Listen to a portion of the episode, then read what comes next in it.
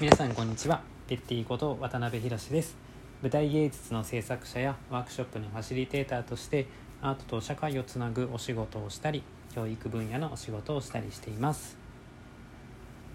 連日ねあの東京オリンピックが、えー、やっておりましてテレビでねあのちょうどね、まあ、朝から晩まであのどの時間でも何かの競技がやっているというような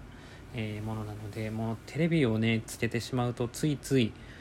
見てしまうんです。やっぱりスポーツ好きなんですよね見るの。すごいね好きなんです。だからあのつけるとあの仕事できなくなってしまうので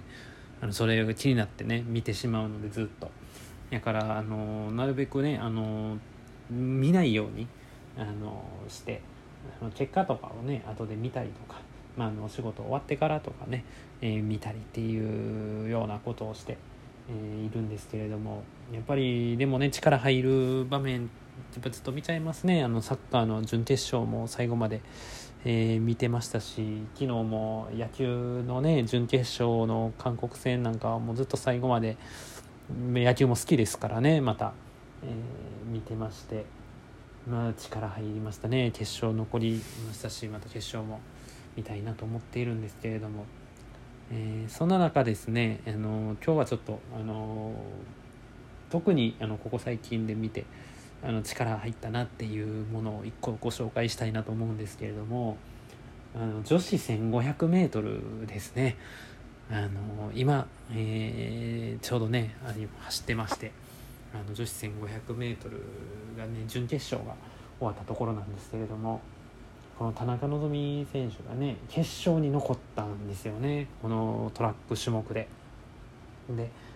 これやっぱりこう今ねメダルラッシュも湧いてていろいろな競技でなってますけどもこれねやっぱり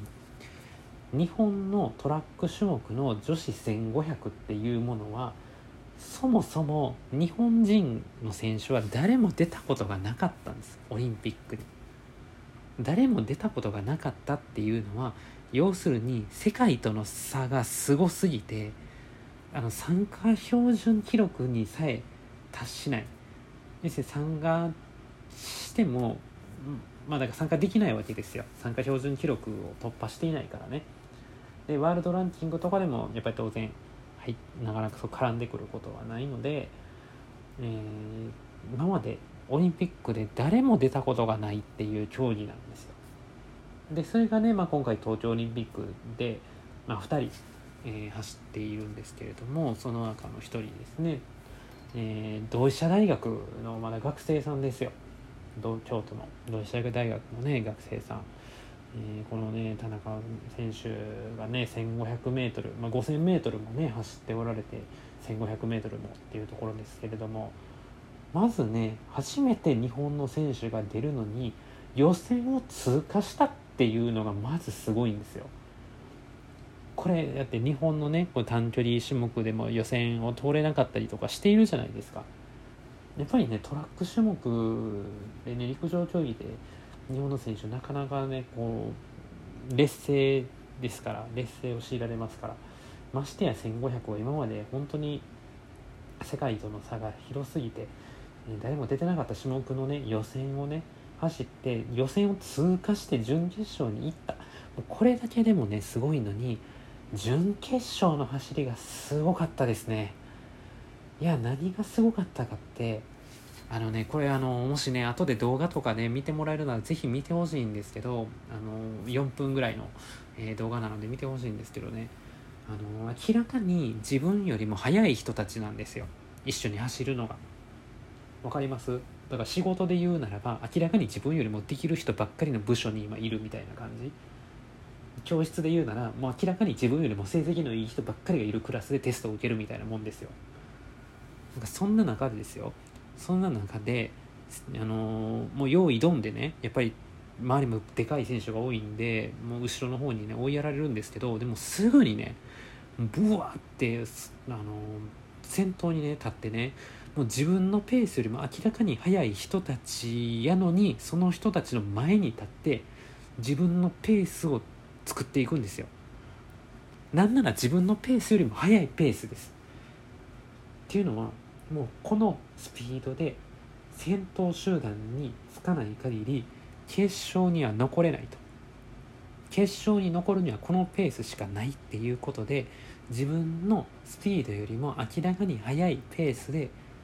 最初走っていくんですよ。400m そして 800m と通過していくんですけれどもこれねあのー、やっぱ陸上競技のね経験ある方ってなない方の方が多いと思うんですけれどもむちゃくちゃ怖いんですよ。自分のペースより明らかに速いペースで行くって。これ以上行ったらゴールまで走りきれないんじゃないかと、うん、持たないんじゃないかってやっぱりすごい思ってしまうしそれでやっぱりねある程度セーブしちゃうところはあるんですよ。でもねそれをなんか一種超えてもうこのペースで行くしかないっていうところのペースをもう勇気をねすごい持って、えー、突っ込んでいってですよ。でラスト、えー、さまでねラスト1周になってももう先頭集団からですねもうどんどんあの世界のトップ選手たちも離されていく中あの5人のね先頭集団になんとか食らいついて5番目で。で5着までね決勝行けるのでその5着にね最後入るんですよ。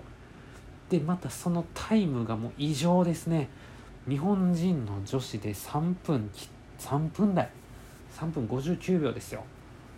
4分切るのっていうのはねもうなかなか、えー、相当今までの女子日本女子の1500のレベルで考えると考えられないような、えー、すごいスピードですね結局走り抜けてなんか日本新記録ですよねもちろん。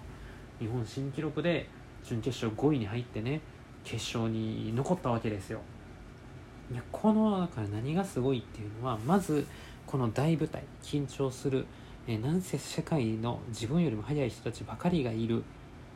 自分よりもとんでもなく速い人たちがいるっていう中で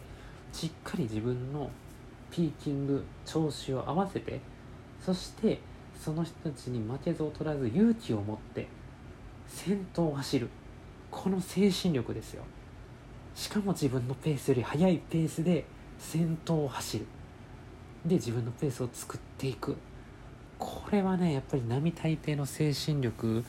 えー、ではできないしで当然やっぱりこの大舞台に合わせて自分の、え、調子をピークピークをしっかり合わせていく、え、こういうところは本当にね、あの大事ですね。自分のここで力を発揮するんやっていうところでしっかりと力を発揮して、えそして、え見事なねレース運びでレースをして決勝に残る。これね、あの、女子1500の準決勝、もしね、また映像でね、見れるっていう方、あのー、YouTube とかでもね、あの、あると思うんで、あの、ニュースとかでも多分やると思うんで、えー、ぜひ見ていただいて、で、決勝、ぜひね、注目してもらえたらと思います。きっとね、メダル争いとかは全然絡めないんですけれども、やっぱこの中に、えー、残るっていうのはすごい、えー、本当にの歴史的なことでございます。同志社大学のね、学生さんですごいですよ。えー、ぜひね、注目したいなと思っております。えー、ということで、えー、今日はここ最近ですごく力が入ったね、オリンピックの競技、特に、えー、その中でも女子1500について、えー、お話をさせていただきました。えー、ちょっとね、今日はこんな感じの回で終わりたいと思います。えー、最後まで聞いていただいた皆様、本当にありがとうございました。また次の配信でお会いしましょう。